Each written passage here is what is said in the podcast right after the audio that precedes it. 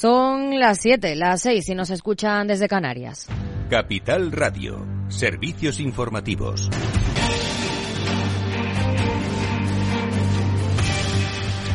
¿Qué tal? Muy buenas tardes. España lidera las ventas de coches en la Unión Europea en el primer semestre del año. Las matriculaciones de coches ha crecido un 17,9% en el primer semestre de 2023 al alcanzar los 5,4 millones de unidades vendidas. Nuestro país ha crecido un 24%, seguido de Italia, Francia y Alemania. Eso sí, todavía los volúmenes acumulados no han llegado a niveles prepandemia. Son un 21% inferiores en comparación con 2019. En junio, el mercado automovilístico ha crecido casi un 20% hasta alcanzar el millón de unidades matriculadas. Y Polonia ha anunciado que mantendrá la prohibición de importar productos agroalimentarios a Polonia más allá del 15 de septiembre, incluso si la Unión Europea decreta lo contrario. Seremos duros, defenderemos al agricultor polaco, ha asegurado el jefe del gobierno polaco. Y muchos se habrán ido de vacaciones cuando hoy hemos conocido que la llegada de visitantes por avión sube un 24,3% en el primer semestre, hasta los 43 millones. Y hace unos minutos, en Mercado Abierto, aquí en Capital Radio, el vicepresidente ejecutivo de Excel Tour, José Luis Zoreda, ha analizado la situación del sector turístico. ¿Qué ha dicho Alejandra Moya? Buenas tardes. Buenas tardes. Según el informe anual de impacto económico del Consejo Mundial de Viajes y Turismo, el sector turístico apostará entre el 14,60% y el 14,40% de Producto Interior Bruto Nacional durante este año. Ya durante el año pasado, la contribución del sector creció por encima del 44% en comparación con 2021 y supuso el 13,6% del PIB. Sin embargo, a pesar de los datos, el vicepresidente ejecutivo de Excel Tour, José Luis Toreda, ha pedido al Gobierno priorizar las necesidades y los retos del sector. No estamos en una senda donde el turismo va solo, sino todo lo contrario, estamos en un escenario político ante una nueva legislatura donde requerimos la mayor prioridad política para que desde el Gobierno de la Nación se apueste y se priorice al máximo las necesidades y los retos estructurales del sector. Exceltur ha presentado una veintena de reclamaciones al nuevo Ejecutivo para que a partir de la nueva legislatura se ponga el foco en la inversión dentro del sector, que es para el vicepresidente la locomotora de España. Además, ha asegurado que en comparación con 2019 va a ser un buen año y esperan que el sector valga 180 78.000 millones de euros al final del ejercicio, donde las múltiples incertidumbres políticas y económicas no han repercutido al turismo. Gracias, Alejandra. Otro dato que hemos conocido hoy. El sector de la hostelería en España aumenta un 7,8% su facturación hasta mayo de este año respecto a 2019, el año previo a la pandemia. Pero eso sí, reduce casi un 6% su rentabilidad, según cifras ofrecidas por Hostelería de España. La organización atribuye la recuperación a la fortaleza de la demanda nacional y extranjera, pero el efecto de la recuperación ha sido más fuerte a nivel turístico y de ocio, mientras que se ha ralentizado en el consumo diario. Y a las 8 el balance aquí con Federico Quevedo. ¿Qué tal, Fede? Muy buenas tardes, Aida. Pues tenemos un programita intenso. Hoy vamos a hablar de ciberseguridad en las elecciones. Vamos a hacer una entrevista que vas a hacer tú, por cierto. Ya te, sepas que te va a tocar. Está preparado. Hoy ya, ya lo tienes todo preparado. Bien, tenemos nuestra lupa. Vamos a poner la lupa sobre los efectos de esta ola de calor, porque nos deja a todos eh, hechos polvo y también a la, a la, economía, sin duda. Y vamos a hablar, por supuesto, de las elecciones, de la campaña y del debate a tres que hay esta noche en nuestra tertulia con nuestros compañeros. ¿Así hay debate hoy? Sí, hoy hay un debate no a tres, no a cuatro, a tres. Creo que eh, no ha dicho, Feijó, sí, sí, te lo cuento para que lo sepas porque lo tienes que ver eh, esta noche, a partir de las diez y media. Aquí no, ¿eh? En otros. No, no, no, aquí a las ocho el balance. Claves del mercado. Tono positivo en Wall Street con un Nasdaq que camina a plano en los 14.366 puntos. El S&P 500 crece un 0,25 en los 4.566 enteros y el promedio de industriales también rebota un 0,34% en los 35.070 puntos. En el mercado de divisas, según las pantallas de XTV, retrocede el euro frente al dólar un 0,33% y a esta hora se sitúa a 1,1192 unidades. Y les dejamos con más información aquí en Capital Radio y capitalradio.es. Ya lo saben, a las 8 el balance aquí en Capital Radio con Federico Quevedo y con una servidora. Buenas tardes.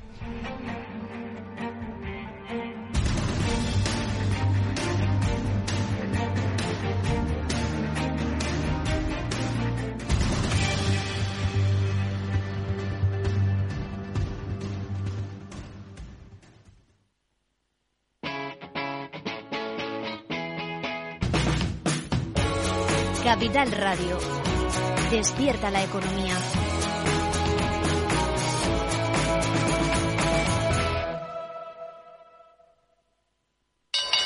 Invertir en acciones y ETFs con XTB tiene muchas ventajas, ninguna comisión hasta 100.000 euros al mes. La apertura de cuenta es online y dispones de atención al cliente 24 horas al día. Más de 550.000 clientes ya confían en nosotros. Un broker, muchas posibilidades. XTB.com. A partir de 100.000 euros al mes, comisión del 0,2%, mínimo 10 euros. Invertir implica riesgos. Si quieres conocer mejor las empresas con las que trabajas, empieza por Informa. Compruébalo con tres informes gratis, el nuestro para que nos conozcas más y los dos que tú elijas para tu negocio. Solicítalos ya en Informa.es. Informa, líder en información empresarial.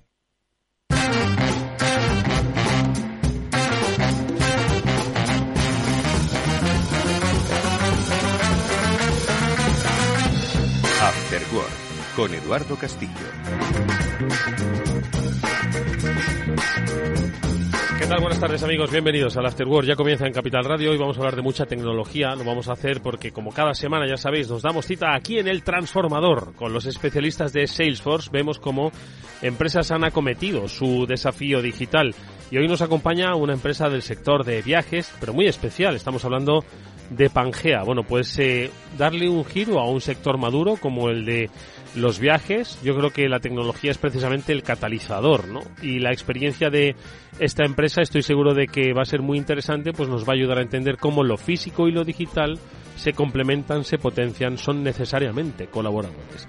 Eso será en la segunda parte del programa. Eh, hablaremos, como digo, del transformador con los especialistas de Salesforce y con hoy nuestra empresa invitada será Pangea. Pero antes, ahora enseguida vamos a hablar también de tecnología, la que nos permite disfrutar de esos contenidos pues a la carta esos servicios de streaming que ofrecen eh, pues eh, diferentes compañías hoy de contenidos de entretenimiento audiovisual y mañana pues por qué no de otros sectores y el know-how de cómo se eh, ofrecen esos contenidos, ¿quién lo da? Pues la empresa que nos va a acompañar. Con YouBot vamos a hablar enseguida sobre cómo, pues eso, hacer de la industria del streaming algo que pueda ser asequible para otras industrias.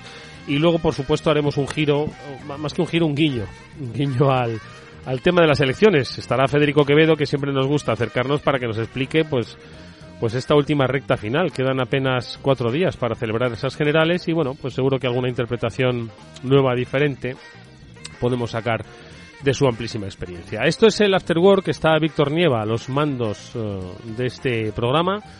Os eh, habla Eduardo Castillo, saludamos a nuestro primer invitado.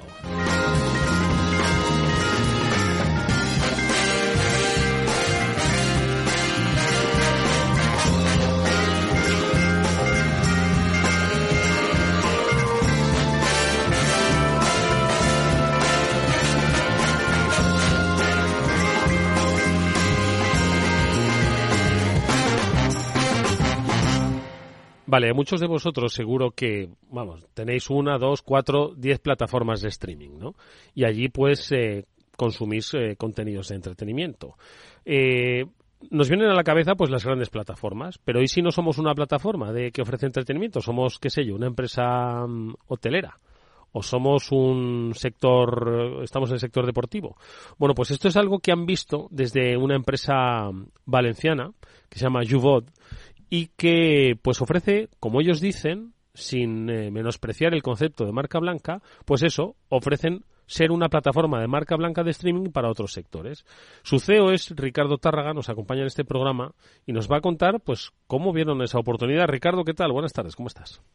Hola, buenas tardes, ¿cómo va todo? Oye, cuéntanos un poco, porque yo creo que todos estamos acostumbrados ya. El concepto de streaming, ¿no? Es algo que todos manejamos, incluso aún pareciendo que sabemos de lo que hablamos, pero ya trascender de lo que son los contenidos de entretenimiento y además pensar en esta tecnología como una vía para que otras empresas conecten con sus públicos y además de una manera asequible, es donde habéis visto vosotros eh, la oportunidad en YouBot, ¿no? Sí, así es. Eh, a ver, nos dimos cuenta primero de que pues habían lógicamente muchas pequeñas operadoras de telecomunicaciones eh, que ofrecían servicios de fibra y televisión por cable en aquel entonces y que necesitaban tecnología puntera para poder ofrecer un servicio similar a un Movistar o a un Vodafone o a un Orange pero bueno, luego fuimos migrando también, después de, de, ofrecerle un servicio a este tipo de compañías, a empresas que, claro, nosotros no lo teníamos en nuestro radar, pero que, nos dimos cuenta que para ellas el streaming era importante, ¿no? Como por ejemplo eran, pues eso, eh, cadenas hoteleras que quieren mejorar la experiencia de televisión en hoteles, eh, clubes deportivos que a lo mejor quieren tener su propia plataforma para ofrecer los partidos de su equipo, o, o los, partidos, los diferentes partidos que cada jornada se, se, emiten en su competición, etcétera, ¿no? Entonces, sí, vimos que el streaming era, era y es, lógicamente, un servicio eh, bueno que, que, va más allá de lo que a primera vista puede puede parecernos, ¿no? Más allá de las mm. plataformas tipo Netflix, etcétera, ¿no? Y yo creo que es una, es una herramienta cada vez más importante en, el, mundo empresarial. Por eso yo, eh, fíjate, me, me detengo en, en, este primer punto que acabas de decir. Estamos hablando de clubes deportivos, estamos hablando de hoteles y muchos más sectores que van a querer ofrecer su propio contenido, ¿no? A sus propios públicos. Yo creo que esto, el, eh, cuando siempre hemos hablado, ¿no? De que en estos tiempos que vivimos el rey es el contenido, sin lugar a dudas, ¿no? Y no tenemos por qué venir de la industria de las telecomunicaciones o la industria de la producción audiovisual para poder ofrecer contenidos, ¿no? Y eso es un poco la evolución que estáis viendo. Es decir, has hablado, además que tiene toda la lógica, ¿no? Oye, pues en los servicios de hoteles,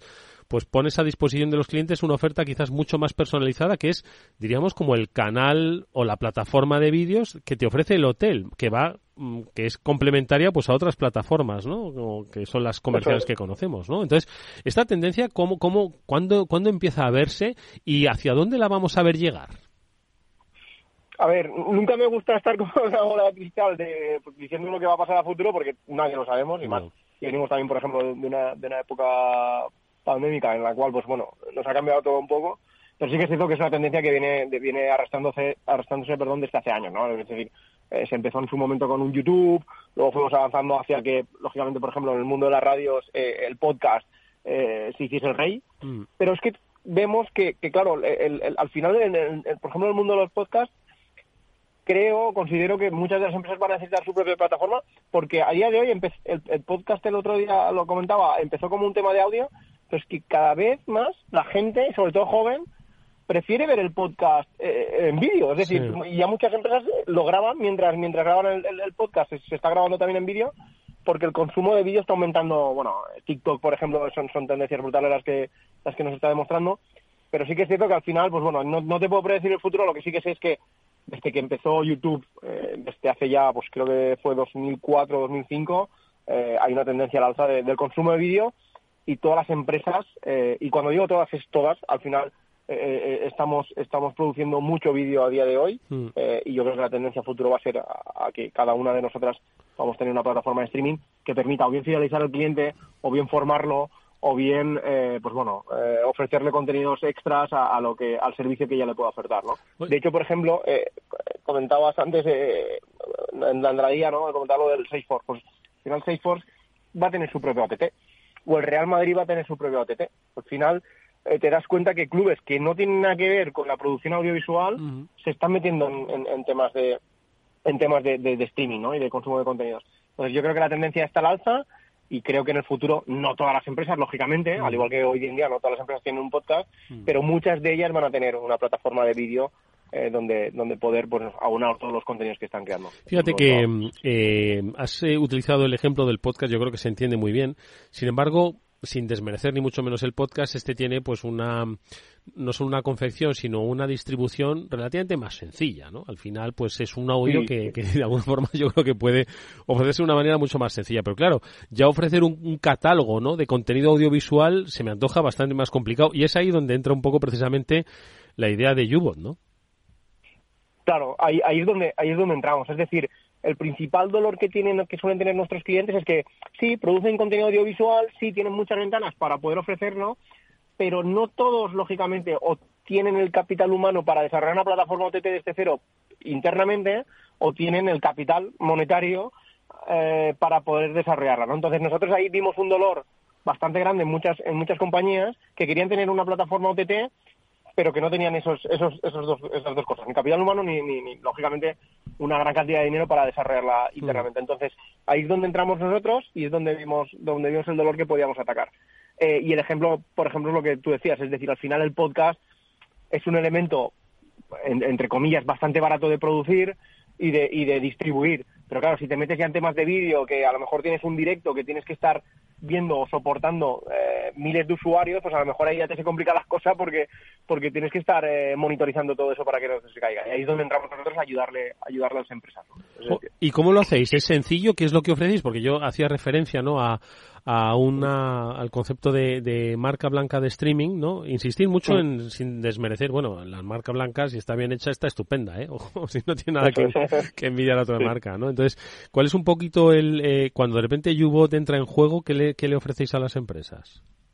Vale, pues a ver, YouBot le, ofrece una, una plataforma que nosotros llamamos end-to-end o llave en mano, en la cual nos encargamos de todo el proceso, desde lo que sería, excepto lógicamente la producción del contenido en sí, todo lo demás desde recepcionar ese contenido, transcodificarlo para que se pueda ver en pantallas pequeñas, en pantallas grandes, eh, eh, desarrollar toda la tecnología que hay detrás para que puedas crear paquetes de canales, puedas monetizarlos, eh, puedas crear eh, pues eso, paquetes de suscripción y además, por último, todas las aplicaciones para que no solo puedas ofrecerlo en, no sé, en dispositivos Android y iOS, sino que también puedes ofrecerlos en televisores LG, Samsung, Android TV, ¿no? Cajas de estas que set-top box, donde que se venden hoy en día en los grandes eh, eh, supermercados de, electrónica. Entonces nos encargamos de todo y además le damos un servicio al cliente en el cual lo acompañamos en el día a día para que cualquier duda que tenga técnica nosotros la podamos resolver. Pues, por ejemplo, no sé, quiero de alguna manera integrar vuestra plataforma con un sistema de pago que con el cual ya cuento. Pues bueno, nosotros nos encargamos de ayudarle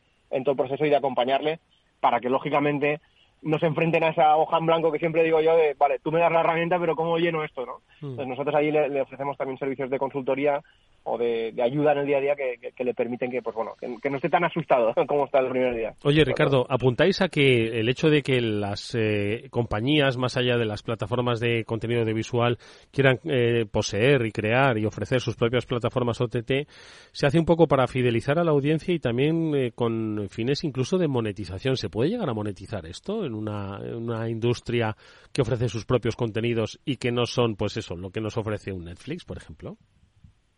Sí, por supuesto. A ver, al final, eh, claro, dependerá mucho del sector, pero por ejemplo, si ponemos el ejemplo del sector deportivo, pensemos, claro, es que pensamos que a lo mejor, bueno, un Salesforce pues, probablemente a lo mejor no quiera monetizar e, ese contenido, simplemente quiera fidelizar, ¿no? Hmm. Pero sin embargo, si te vas, por ejemplo, al sector deportivo, a una liga como de fútbol, como la mexicana, por ejemplo, en la cual los derechos están eh, repartidos por cada uno de los clubes, no están centralizados en una misma competición, sino que cada uno es, cada club es propietario de sus derechos, claro, al final lanzas una OTT para monetizar eso, porque tienes un, un valor muy grande en, en, esa misión de, derechos deportivos que a lo mejor no estás sacando la rentabilidad actualmente que, le podrías sacar, ¿no? Controlándolo todo tú. Y eso eh, te provoca dos cosas. Primero, que puedas monetizar y segundo, que probablemente tengas una, un mayor rendimiento económico, le saques un mayor rendimiento económico si todo, todo lo controlas tú, porque al final eh, evitas intermediarios. Es como que vas directo al consumidor, en este caso al fan, y, bueno, y generas una mayor rentabilidad de, la emisión de tus derechos. De sin duda, sin duda. Yo creo que ahorra muchísimos costes, ¿no? toda la vida se digo que montar una televisión era caro. Imagínate montar tu propia plataforma, ¿no? De contenidos eh, audiovisuales. Y, cuéntame, Ricardo, eh, ¿hacia dónde os estáis dirigiendo? ¿Qué sectores y qué países? Porque creo que no solo estáis en, España ofreciendo esta, esta oportunidad, ¿no? No, si bien es cierto que empezamos en España, eh, te diría que eh, se está invirtiendo un poco la, de, dónde nos viene toda la facturación, te diría que a día de hoy Latinoamérica se va a convertir en, en el, pues bueno, el principal continente, eh, bueno, las principales regiones, mejor dicho, que nos van a aportar facturación. Estamos, bueno, en países como México, Argentina, Chile, Ecuador, Colombia, eh, República Dominicana, eh, y luego también estamos haciendo o poniendo mucho foco en, a día de hoy en Estados Unidos, para nosotros es un mercado clave, el estadounidense, eh, y bueno, y hacia allá vamos. Lo que pasa que pues, en ese sentido estamos eh, con diferentes partners allí, no, tenemos una presencia eh, física activamente nosotros allí, lo, hacemos todo a través de partners, pero sí, para nosotros el mercado estadounidense es el, debería ser el más importante y al, que nos dirigimos. Oye, ¿es caro? ¿Esto es caro? No. a ver, no desde mi punto de vista, pero vamos a poner un ejemplo. Una, normalmente una pongamos que una pequeña productora quiera lanzar un, servicio OTT, bueno, pues tiene paquetes de este 5.000 euros en el cual, pues bueno, con eso te integramos toda la solución y luego, pues bueno, el coste recurrente varía en función de los usuarios que tengas, pero puedes empezar desde 300 euros mensuales. Es decir, tenemos diferentes paquetes, que lógicamente cada paquete pues eh, incluye una, serie de funcionalidades diferenciales que te permiten, lógicamente, ofrecer más, más, más, más servicios a tus usuarios, pero, pero al final se adapta, esos paquetes se adaptan sobre todo a, las diferentes tipologías de, clientes a los que vamos dirigidos. Y esto, nada, una cosa para terminar. Esto eh, aplicaría, pues como utilizamos hoy nuestras eh, otras plataformas, en nuestra televisión inteligente o en nuestros dispositivos móviles. Eh, tendríamos ahí la aplicación, entiendo, o, el acceso directo y ahí veríamos el contenido a la carta, ¿no? Entiendo. Eso es, al igual que hoy en día, por ejemplo, Capital Radio puede tener una web donde cuelgan sus vídeos, pasaríamos a tener Capital Radio TV, por ejemplo, o TV, en el cual podrían, eh, vuestras audiencias podrían ver todos esos vídeos que estáis generando en el día a día de forma ordenada, segmentados por temáticas, eh, tagueados como, como toca, etcétera, ¿no? Entonces, eh, pasaríamos a compartir, al igual que tenemos un Netflix para ver películas o series, pasaríamos a tener un Capital Radio TV para, para poder consumir todos esos esos contenidos que a día de hoy ya consumimos a través de la radio, a través de podcast, pero también a partir de ahora a través de vídeo en, plataforma OTT. Oye, interesantísima propuesta la que ofrece YouBot. Hemos entendido que hay todavía un eh, amplísimo terreno en el sector del streaming, o como decía nuestro invitado, Ricardo Tárraga, su CEO, en el sector de ofrecer vídeo, porque el vídeo es el rey hoy estemos hablando de podcast, estemos hablando de contenidos propios de empresa, estemos hablando de fidelización, el vídeo es la forma en la que las empresas e instituciones se van a comunicar con sus clientes, sus públicos, y hay que ordenarlo. Y YouBot está ofreciendo una alternativa para dotar de no solo orden, sino también acceso, capacidad y entidad, pues a todos aquellos que quieren conectar, como decimos, a través del vídeo con sus, con sus audiencias. Ricardo Targaceo de Yubot, os deseamos toda la suerte del mundo. Gracias por haber estado con nosotros. Un saludo. Que tengáis buena tarde. Adiós. Chao.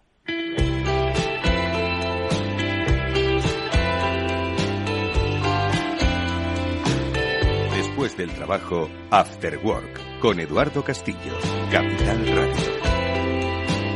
Vamos a ver, que el vídeo, decía nuestro invitado, es el rey, que, que se lo digan a los políticos, que no han salido de hacer vídeos desde que se anunció el adelanto electoral. Fede Quevedo, buenas tardes. Bueno, te diría buenas tardes eh, todos, ¿eh? Los hay que todavía eh, no terminan de entender bien esto del lenguaje de Internet, de los nuevos, de la nueva forma de emitir los mensajes. Mm. Aunque es verdad que las campañas han cambiado mucho, eh, si te fijas, los mítines son más pequeños, se ponen estos atriles eh, en medio del público, con el público alrededor, espacios más reducidos, ya no están las grandes masas. Algún mitin ha habido eh, de estos, pero vamos, ya no es, ya no es lo de antes. A las campañas, el otro día me hacía gracia porque veía, veía el autobús de campaña del PP, había, creo que era un grupito de ocho periodistas así. Sí. yo me acuerdo cuando hacían las campañas con las NAR, íbamos 50, 60 periodistas en el autobús de campaña del PP. Ahora van nada, 8, 9, por ahí y tal, y encima les cobran, cosa que antes no hacía. Madre mía, ni bocadillo les dan. No, en cualquier caso, fíjate, hemos visto al presidente del gobierno eh, en un video podcast de La Pija y el la Kinky. y la Kinky. Hemos visto eh, a la acierto, por cierto, de, acierto por cierto de Pedro Sánchez. Sí, lo hizo muy bien ese público, sí, ¿no? sí, sí, sí, sí. Eh, hemos visto a la candidata de Sumar.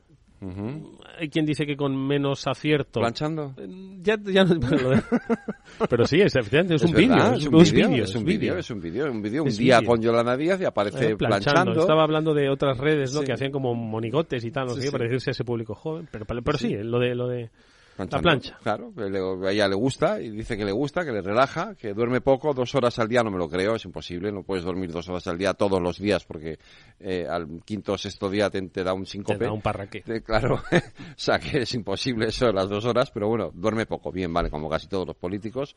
¿Y, qué nos queda por ver, Fede? Nos queda, vamos a ver, ¿nos quedan cuántos días? Eh, jueves, viernes, sábado. Hoy. hay debate a tres. un debate a tres. Un debate a al que lo va fijo.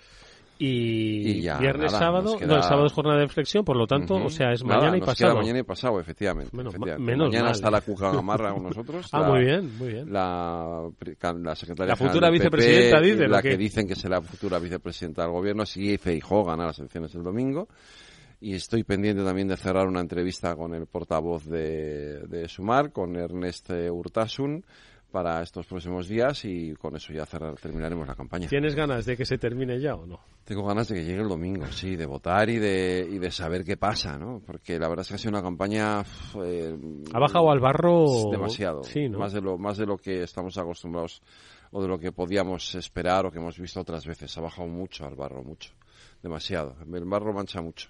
Espero que no tenga consecuencias en el futuro. El barro mancha mucho y el ruido altera también bastante. Y hemos tenido también muchísimo ruido de encuestas cruzadas. Yo creo que, que debemos un poco reordenar la información, cómo se traslada a los ciudadanos la información sobre cómo evoluciona una campaña electoral. Nos encontramos con encuestas, ya no estoy hablando del CIS contrastado con otras eh, encuestas, con otras empresas demoscópicas, sino que es que el, el volumen de información que le llega al ciudadano es confuso, dispar, diferente, ruidoso, deberíamos hacer una gran reflexión después de todo esto. ¿eh? Pues sí, incluso los medios. ¿eh? Yo creo que los medios de comunicación nos hemos puesto también en el punto de mira en esta campaña electoral. ¿eh?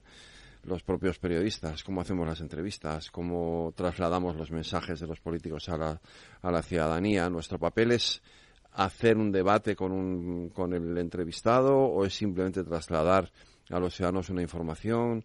Eh, a mí me parece que se ha abierto muchos eh, interrogantes en esta campaña electoral y tenemos que pensar y hablar sobre todos ellos. ¿eh? Sí, ¿no? Sí, sí, sí, sí. Eh, creo que sí. Desde, te insisto, creo que como medios de comunicación hemos tenido un papel extraño en esta campaña electoral. Quizá también porque es verdad el entorno mediático ha cambiado mucho y todavía nos estamos adaptando y, buscamos la notoriedad más que la información. Eh, yo siempre digo que soy periodista, que no soy, yo no soy el protagonista de cuando hago alguna entrevista y me dicen em, no me has, no me has eh, presionado, digo es que yo no soy un ya te presionarán en el Parlamento. Yo no vengo, estoy aquí para presionar a nadie, estoy aquí para preguntar y que el entrevistado me conteste y me diga lo que tiene que decir, ¿no? Mm. Entonces yo no sé si nos hemos excedido, ¿no? Somos demasiado protagonistas de, de nuestros propios espacios. Yo creo que es que al final el, llamado infoentretenimiento, ¿no? Que ahora mismo practica el sector de los medios de comunicación basado en, en infoentretenimiento, en política, se ha llevado un poco a su máxima expresión y cada día debía haber un, un elemento que hiciese que no eh, que no quitásemos los ojos de los medios y tal, porque teníamos que mantener la rueda del entretenimiento. Yo creo que esto ha penalizado un poco tanto la campaña como el propio papel de los medios que hablaba. Efectivamente, así es. Pero bueno, te digo, quedan dos días de campaña, eh, la noche de hoy, el debate. Vamos a ver qué pasa en ese debate. Yo, yo creo que mal aconsejado Feijo ha decidido no ir. ¿Crees que tenía que ir? Pues sí. O sea, creo que creo, como periodista y como ciudadano creo que debe de ir. Eh, eh, desde el punto de vista estratégico eh, tiene sus razones. Eh, Fijo no quiere aparecer como el socio de Abascal en ningún sitio. Y hoy, él, hoy evidentemente, si estaba ahí, iba a aparecer como el socio de Abascal. Entonces, pero también creo que él debe tener los argumentos suficientes para poderse enfrentar a esa situación y superarla y este es mi, esta es lo que a mí me preocupa, ¿no? Entonces yo creo que, que, se ha equivocado Fijón oyendo hoy a, a este debate, es mi opinión. Oye, Fede, ya no se pueden publicar encuestas, si no me equivoco, ¿no? Eh, por lo tanto, ya, pues un poco solo queda eh, hacer así con el dedo y ponerlo en alto y mirar si el aire va para un lado o para otro. Es verdad que los partidos. Porque las redes sociales, ojo, a veces también hmm. confunden, ¿no? También es verdad que los que las empresas de sondeo siguen haciendo trackings para los partidos políticos diarios. Los manejan internamente. no están variando mucho de lo que estaban diciendo las encuestas hasta el lunes que fue el último día que se publicaron. O sea, ya a estas alturas de la campaña es difícil que se pueda mover nada, pero ya veremos realmente eh, qué pasa el domingo y si nos llevamos alguna sorpresa. Todo es posible. Oye, Fede, una última cosa y eh, un poco sobre todo para que el ciudadano se pueda ir de vacaciones más o menos con la mente clara. Eh, los tiempos y los procesos. Es decir, el domingo se va a votar. El domingo se vota. A las 8 empezamos a conocer los resultados cuando se cierren esos colegios. ¿Tú, por cierto, vas a votar físicamente? Yo es que he votado por correo. No, yo voto física, yo iré a votar. Por cierto, que a mí me ha ido estupendamente lo del voto por correo. Yo hay de todo, porque luego esta tarde, un amigo me decía que a él no le ha llegado el voto por correo, con lo cual se, se yo le, he dicho, digo, lo que tienes que hacer es ir a, la, oficina correos y pedir el voto y ya está, y vete, y vete ya porque te quedan, creo que mañana es el último día para poder votar por correo. Eh, y si no, pues el domingo vete a votar a la mesa, claro, evidentemente, si no puedes votar. y, y yo voto en la mesa. Iré, no iré demasiado pronto, no vaya a ser que me digan ya que vienes te quedas. que esto puede pasar en muchas mesas, que al primero que llegue a votar le digan quédese usted. Que no ha venido. Que no ha venido el, no sé, ni el suplente, ni el titular, ni el suplente. eso, pasó, eso pasó en las, del pasado 28 de mayo. Pasó a uno que fue a votar y le dijeron, te quedas. Te quedas mismo". aquí, Sí. efectivamente. Fíjate la faena, ¿eh? Porque tienes Sí, en ese sí. momento que avisar en tu casa, decir, oye, que no me, que, Que no nos me vemos a las hasta 12. las 2 de la mañana. que ya lo vuelvo. ¿Eh? Como el que se fue a Venezuela a buscar café, a buscar tabaco y no volvió, pues esto es lo Pues mismo. esto es lo mismo. Te Pero vas bueno, a votar y no vuelves. A ver, entonces, se vota el, el se domingo. vota. A las 12, de la, 11, y- 11 y media, 12 de la noche tenemos ya resultados. El, el lunes los partidos políticos hacen análisis. Eh, se irán, esa semana haremos todos análisis. Se irán de vacaciones. 17 de agosto se constituyen las Cortes y a partir de ahí empieza el proceso para elegir al nuevo presidente. Si ha habido un resultado claro y, y- y no es necesario llegar a, a hacer muchos acuerdos y muchos pactos, tendremos rápido el proceso. Si hay que pactar y hay que buscar al- otras alternativas, ya veremos lo que pasa, ¿no? Pues ya Esos veremos tiempos ya serán distintos. Si no, en principio en septiembre tenemos gobierno. Bueno, pues ahí está. Te escucharemos, por supuesto. Gracias, Claro Fede. Gracias, Edu.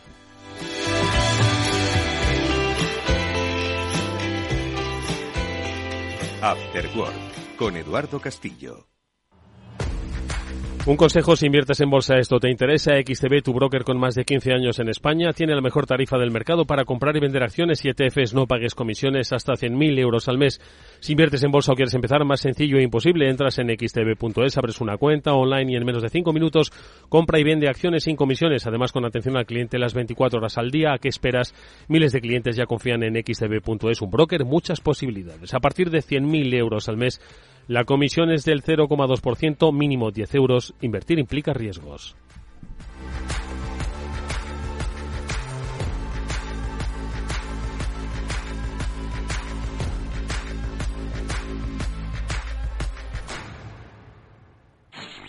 En Capital Radio te mantenemos económicamente informado desde que amanece. Son las 7 de la mañana, hora central europea, las 6 de la mañana en Canarias. Aquí comienza Capital, la bolsa y la vida.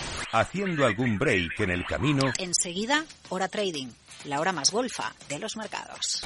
para continuar informándote después de comer Son las 4 de la tarde, las 3 en Canarias. Esto es Mercado Abierto, en Capital Radio. y que cierres el día conociendo todos los detalles. Señoras y señores, buenas noches, bienvenidos. Escuchan la sintonía de Capital Radio. Les invito a que nos acompañen aquí en el balance. Capital Radio, información económica de calidad. A continuación, El Transformador, de la mano de Salesforce.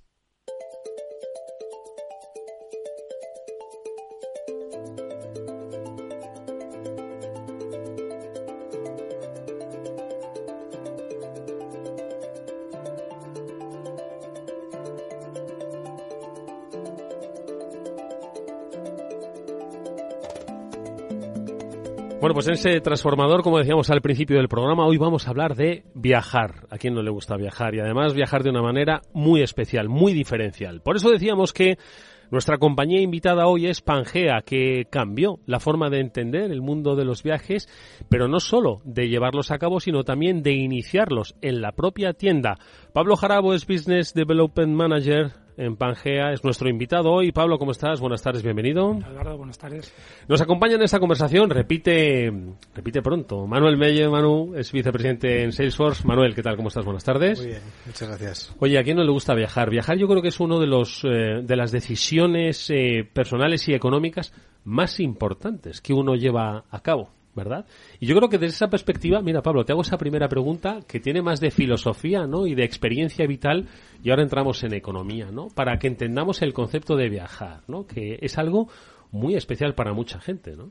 Y de hecho, una de las frases que tenemos nuestra- nosotros puestas en nuestra tienda, ahora hablaremos de ellas, es que viajar es la única cosa que compras y te hace más rico, ¿no? O sea, al final es cierto que es un, pues, pues eso, una, un- una, inversión, ¿no? Un- una compra vital, como bien has dicho, en la cual pues es una experiencia para toda la vida. eh, y, oye, quien tiene el hobby de viajar, pues al final, ¿qué vamos a descubrir, no?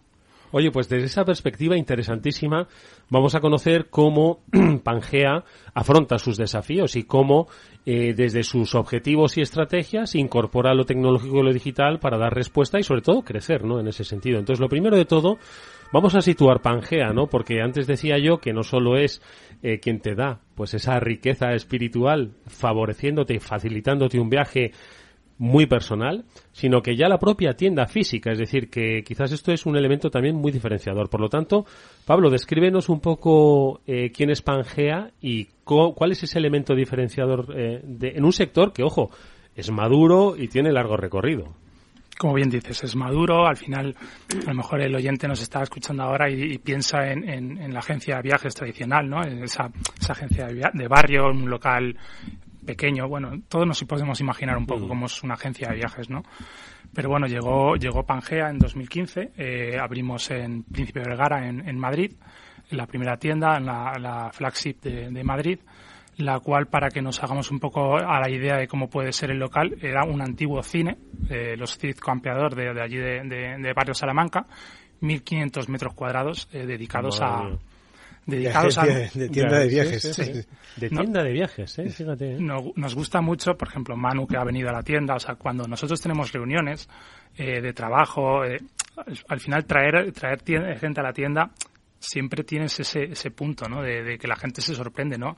No se imagina que, que, una agencia puede ser así, ni, ni, ni, mm, o sea, hay que vivirlo, hay que vivirlo.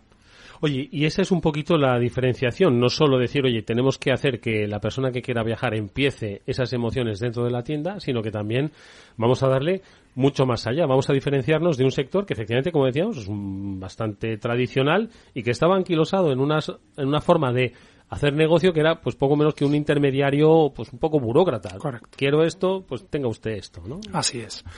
Nosotros llegamos al mercado y, como bien has dicho, pues, pues vemos que, que pues, hoy día con, con, las OTAs, las agencias de Internet y las online, al final eh, han comido mucho, mucho, mucho pastel del negocio, porque al final Hoy día te puedes contratar un viaje, puedes viajar a hacer una escapada a Praga y el fin de semana, el vuelo, el hotel, los traslados, los puedes, a poco que seas eh, curioso, lo puedes sacar perfectamente, ¿no? Pero luego está ese otro tipo de viaje, ¿no? O bueno, la gente que no se, se maneja con, con las nuevas eh, las nuevas tecnologías, ¿no? Pero luego está ese tipo de otro tipo de viaje en el cual ya pides un poco más, ¿no? Ese tipo de viaje que a lo mejor te da un poco más miedo, más eh, más cosa, ¿no? El, hacértelo tú por tu cuenta y quieres, pues, esa opinión de un experto, ¿no? Un experto que te ofrece Pangea con sus consejos y su experiencia propia. Porque en una tienda, en Pangea, eh, ¿qué es lo que uno puede experimentar? Estoy desgranando un poco esas particularidades para que ahora entendamos cómo en ese entorno, en ese sector y en esa filosofía interviene la tecnología, ¿no? Entonces, si yo entro en una tienda Pangea, ¿qué me encuentro y qué puedo encontrar? Bueno, aparte de, como hemos hablado, una tienda grande, ¿no? En la cual tenemos una librería de, enfocada un poco en los viajes, mapas, tenemos unas cafeterías que puede un, cliente tomar algo mientras espera el momento de la cita. Eh, tiene pues o guías de viaje, ¿no? Tiene todo un, un, espacio inspiracional, ¿no? Hay gente que viene con, con, una idea preconcebida de lo que quiere en el viaje o, o, tiene un sueño desde hace mucho tiempo o es algo que ha, que ha estado buscando eh, en los últimos meses por, por algún evento, por algún, algún motivo en el cual quiere visitarlo y hay gente que viene un poco abierto a, a lo que a, a, lo que le inspiremos, ¿no? Entonces, como antes he dicho, eh, esto es mediante citas en la cual tú tienes, digamos, ese tiempo con el experto en el cual tu cliente vas a hablar con el experto Pangea sobre un destino que te apasiona y se ajusta al viaje, al tipo de viaje que tú quieres. Entonces tú le ofreces, digamos, un servicio personalizado, un servicio eh, muy a medida de lo que el cliente te está pidiendo. O sea, no, hay muchos tipos de viajeros, muchos tipos de bolsillos y muchas necesidades diferentes, las cuales, pues, de esta manera te ajustas a la preferencia. Tenéis también como eh, corners no específicos de tipos de viajes específicos y expertos en cada un cada tipo de viaje, ¿no? Que es eso es, eso es. Por ejemplo, ahora tenemos hay colaboraciones con otras marcas. Bueno, pues tenemos una colaboración con BMW, la, la la sección de, de motos, la, la, parte de, Motorrad, en la cual pues son viajes muy, pues eso, de, del mundo motero, de rutas, y al final tú entras en esa tienda y te pones en ese corner y es como que, que viajas a otro, o sea, a, otro lugar, es como es, es experiencial, o sea, es una tienda, sí, es, es de verdad, eh, hay que verla porque es eh, alucinante. yo quiero, yo quiero irme en moto ahora mismo. Merece la pena. Pablo, mira, fíjate, has estado escribiendo ahora mismo lo que es eh, emociones y sobre todo contacto entre personas, ¿no? eh, especialistas que asesoran a familias, parejas, gente que viaja sola, diferentes tipos de familias, ¿no? Estamos hablando de, de momento, personas, ¿no? Pero claro, aquí tiene que entrar lo, digital y lo tecnológico, ¿no? Y es un poco cuando decimos, oye, ¿qué es lo que puede hacer la tecnología en este escenario? Pues muy buena pregunta. Nosotros cuando, cuando comenzamos, David Fernández fundó el CEO de Pangea, fundó, fundó Pangea, una de las eh, máximas que tenía era eh, eh, ser omnicanal, ¿no? O sea, mezclar, digamos, la tecnología, todo, todas las, mm, todos los beneficios que te puede aportar la tecnología con un negocio, pues, un tradicional y algo que, que, digamos, no, no ha aplicado mucho en el, en el mundillo, ¿no? Entonces, desde una personalización ya previa en la entrevista a, una adecuación, digamos, de, de, las necesidades del cliente. ¿no? O sea, nosotros eh, con Salesforce eh, tenemos eh, esas fichas del cliente en la cual tenemos todos sus históricos de, de, peticiones de lo que, si hay un cliente que es un nuevo cliente, tendríamos las informaciones que el cliente nos ha dado en Internet.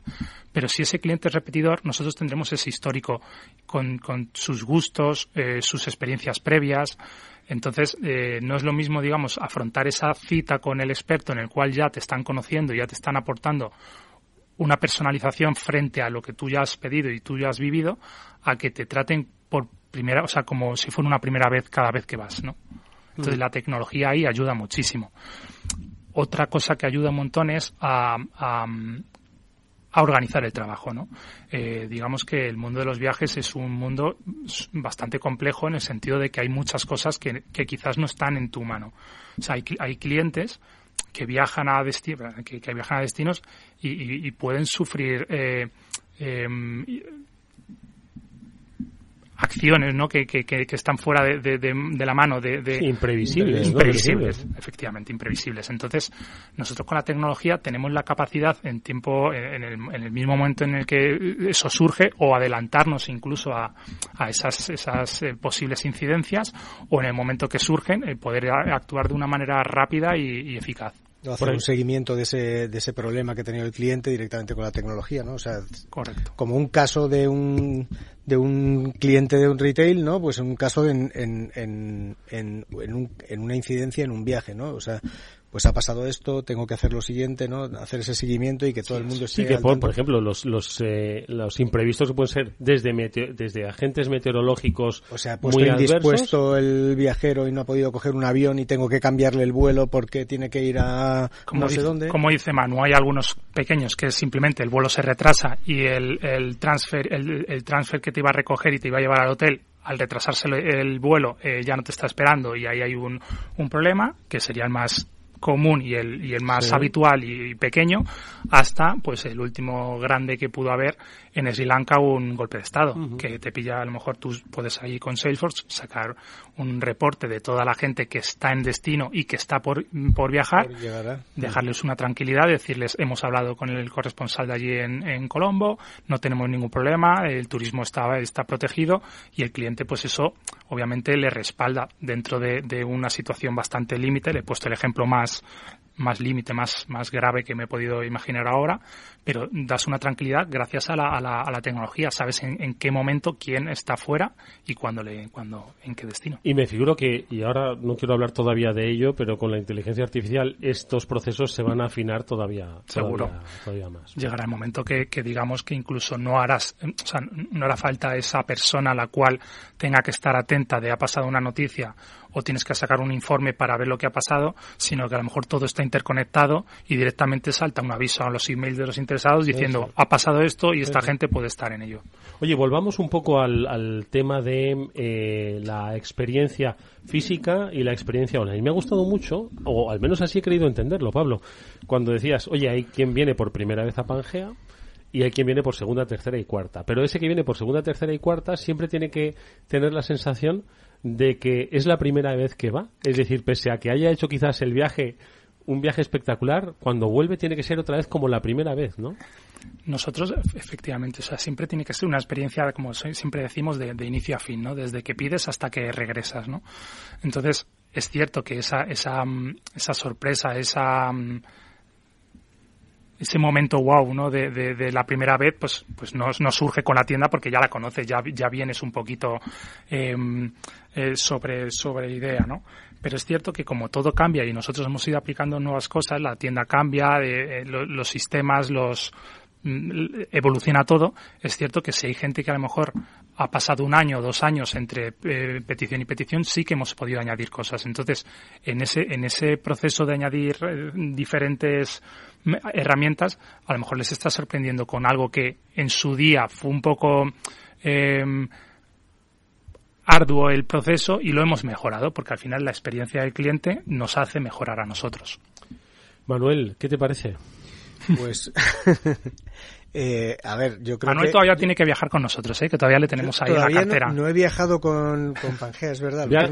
viaja mucho, pero viajas por trabajo. Viajo mucho por trabajo, sí. Y hablaba antes con Pablo que yo además disfruto mucho de España, entonces, eh, y ellos son muy, son muy de destino un poco más, sí, un poco más eh, compuesto, ¿no? Eso es. o sea, nosotros trabajamos todo tipo de destinos, pero como bien me dice Manu, nosotros donde aportamos de verdad valor eh, es en, en, el, en la larga distancia, ¿no? O sea, Aquí, obviamente, pues antes estábamos hablando, ¿no? Pues el norte de España, Cantabria, pues, pues al final, ¿quién no tiene un amigo, un conocido, un familiar que no te va a dar tips en, Cantabria qué, qué hacer allí, ¿no? Mm. Pero claro, ya no es lo mismo si te quieres ir a Tailandia o te quieres ir a, Claro, efectivamente. O sea, si cuanto más variopinto el, el ejemplo, es mucho más importante la acción de Pangea, porque aquí el que te está atendiendo es una persona o que ha vivido en el destino o que lo conoce como la palma de su, casa, de su, de su mano por haber estado viajando constantemente. Por ejemplo, te, te cuento el chascarrillo, el experto Miguel Ángel, le saludo ya que estoy,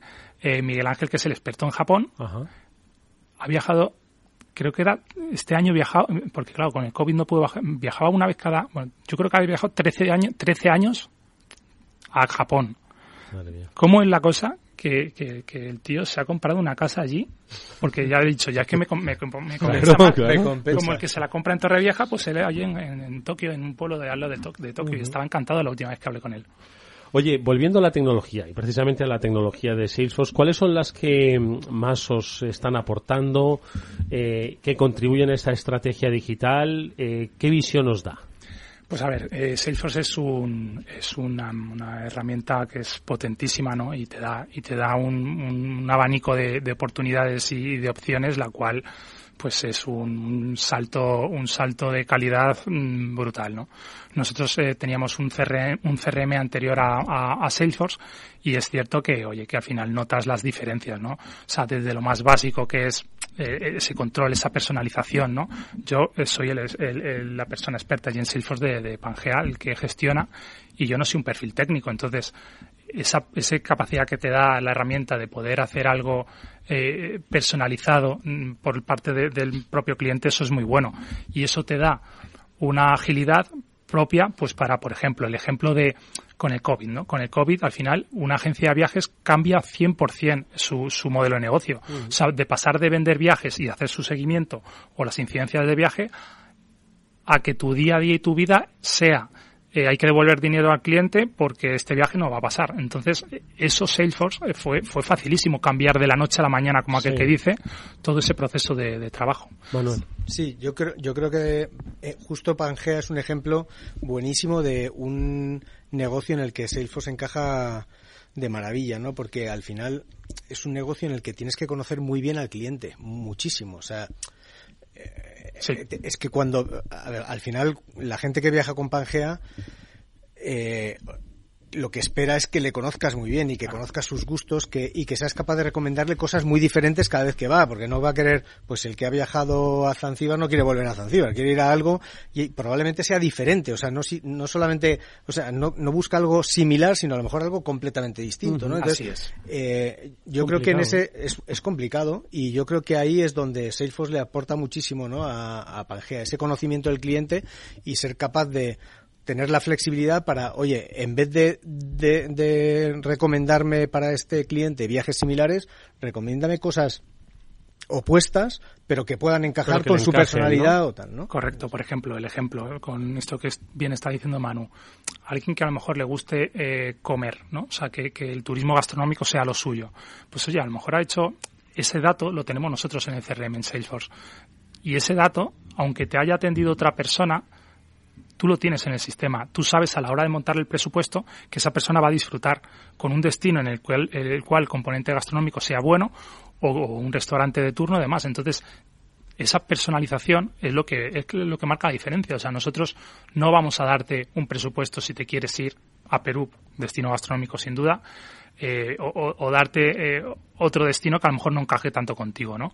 O darte, digamos, esos tips viajeros que se ajustan mucho a tus gustos, o darte tips eh, pues mm, por defecto, ¿no? De los de, oye, pues en este sitio la playa tal, no sé, no sé cuántos, pues nos das un poquito más gracias a esa personalización. Oye, ya con la mirada puesta en el, en el futuro, decía nuestro primer invitado, decía, no, no me preguntes por cosas que, que, requieran bola de cristal. No, no, no es bola de cristal, pero sí entiendo que son muchas las cosas que han pasado en los últimos tres años y que han afectado muchísimo al sector de los viajes, que por fortuna, pues se ha eh, recuperado además con, con, bastante solvencia, pero bueno, esto ha cambiado, entiendo, y seguro que lo habéis percibido, ¿no? ¿Hacia dónde está evolucionando precisamente este, este sector y cómo tecnológicamente veis que se está moviendo? El cliente al final lo que pide es un, pues, una personalización, ¿no? O sea, tú, eh, ahora mismo eh, la gente de, de mi generación, se nutre de redes sociales, se nutre de Instagram y, y, quiere hacer el viaje bonito, el viaje de la foto, quiere ir a ese sitio, pero no le vale con ir a ese sitio, quiere hacerlo especial, quiere que cuando suba la foto ser el único que ha hecho esa foto. Yo no defiendo mucho ese modelo de, de no, pero de es una viajar, forma de, pero es la realidad. Exactamente. Es la realidad, o sea, sí, la sí. gente lo que quiere es personalización. Sí.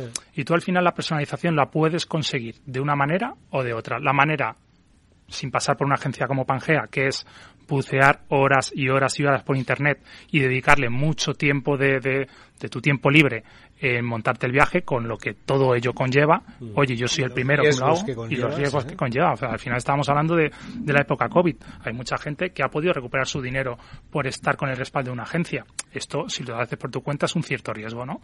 Y tienes el otro camino. Vas a Pangea y tú tienes, digamos, con un chasquido de dedos prácticamente lo que tú tenías en la cabeza.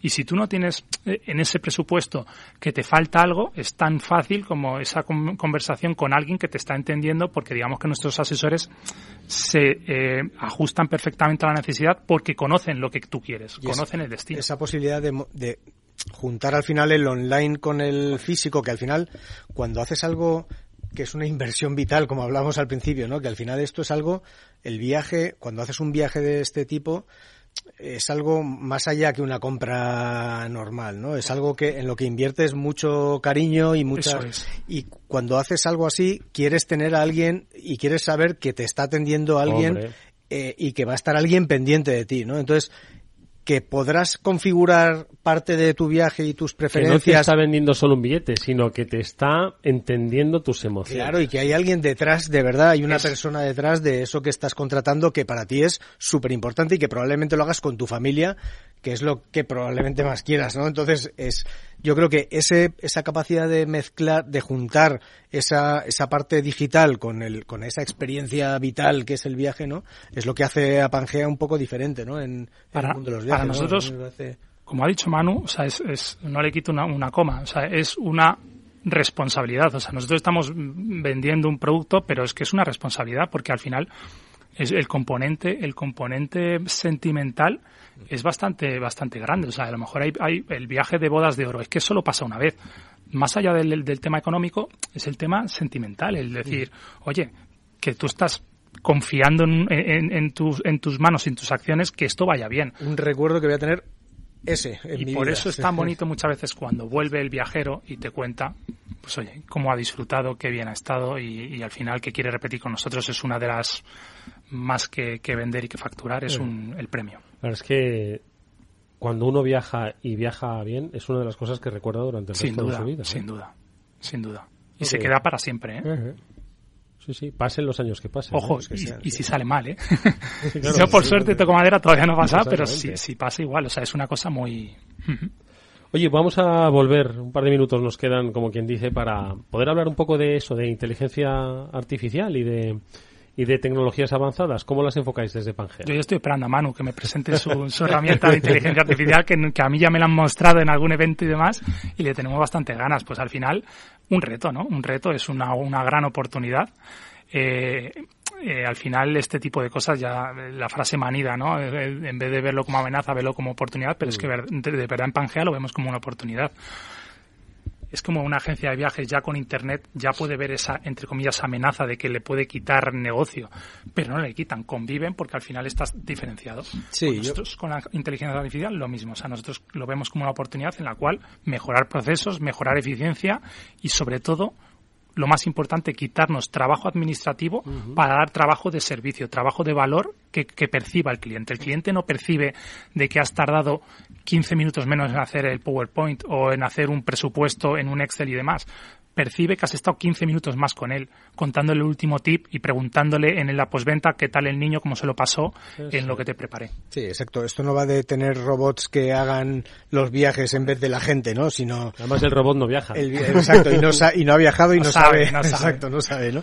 Pero bueno, se le podría enseñar probablemente, pero que esto va más de casos de uso muy concretos para que, el, para que, los, para que los agentes puedan automatizar tareas que ahora mismo pues no están aportando valor a ese viajero, ¿no? Que son pues hacer un resumen del, del viaje. Pues, pues, es que pues eso, puesto, o sea, tarda, lo que tardas en hacer el presupuesto tecleando. Pues correcto. claro, pues eso que te lo haga una inteligencia artificial generativa, ¿no? Pues eso son, es el tipo de cosas en las que estamos trabajando. Buah, impresionante. Oye, eh, Pablo, y ¿Dónde está queriendo viajar la gente? A ver, danos envidia. Pues ahora vamos el... a sacar a Manu de la península. vamos, me vais a sacar de península. el boom, el boom absoluto y total este año sobre todo eh, está siendo Egipto. O sea, ¿Ah, sí? Egipto es bueno, iba una a decir locura. así, eh, eh, un par de personas de mi entorno han viajado a Egipto como un deseo, ¿no? Que y eso que, pero y eso. A ver, mira, Egipto es cierto que, que tiene aún muchas cosas, ¿no? Egipto, yo estuve en 2019 y es un destino que si no habéis ido hay que ir, porque al final estás viendo una cosa o sea, ese sentimiento de, de, quedarte viendo las pirámides, eh, los templos y ver todo el tiempo que ha pasado allí y que perduran entre nosotros en, nuestros días. O sea, ya simplemente con eso, si, si haces ese pensamiento ya, ya va, vale la pena. Pero luego todo ello, todo el viaje te suma mucho más, ¿no? Eso el destino no tiene lugar a dudas. Pero luego encima la oferta hotelera, la oferta allí de, del país, eh, está muy muy pro eh, muy asentada muy, muy, y muy pro sí. turística entonces como está muy pro turismo hay buenos mm, precios. Entonces eh, como hay buenos precios pues al final lo más exótico eh, calidad precio ahora mismo que encaja en todos los bolsillos es Egipto y la verdad es que es bastante bastante solicitado últimamente Mira, no pregunto más, primero, porque no tenemos más tiempo y segundo, porque nos iríamos a medio mundo. Y sí, más sí, con no. el espíritu que Pangea nos propone. Bueno, hoy nos lo ha propuesto Pablo Jarabo, que es Business Development Manager en Pangea. Pablo, muchas gracias por habernos hecho viajar un poco. Hemos viajado un poco. Se me ha hecho bastante corto, ¿eh? Bueno, eso es lo que pasa con los buenos viajes, que se acaban, ¿no? Sí. En fin, nos veremos por allí. Manuel Melle, vicepresidente de Salesforce. Gracias, Manuel. Muchas gracias, Eduardo. Hasta muy pronto. Y nosotros eh, nos despedimos hasta mañana, que volverá el Afterwork, como siempre, a las 19 horas aquí en la sintonía de Capital Radio. Adiós.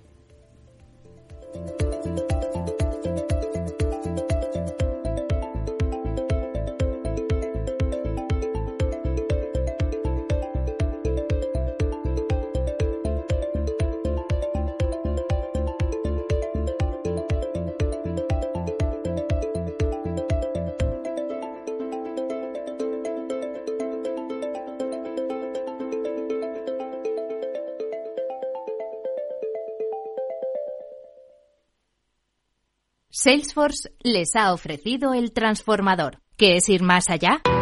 Con Arval podrás llegar donde te propongas de la forma más sostenible y desplazarte como y cuando necesites con una oferta de renting sostenible, segura y conectada. Y preocuparte solo de conducir porque nosotros nos ocupamos del resto. Arval, la transición energética arranca aquí. Más información en arval.es. Capital Radio. La genuina radio económica. Capital Radio 103.2. ¿Sabes cuál es el mejor dial para escuchar Capital Radio? Tu móvil. Ya tienes disponibles las versiones de iOS y Android de Capital Radio. Y si quieres escucharlas en tu coche, lo tienes muy fácil. Empareja el Bluetooth de tu coche con tu móvil o tableta, entra en la app de Capital Radio y ya lo tienes. Escucha Capital Radio en digital. Y si te preguntan qué escuchas, no lo dudes. Capital Radio.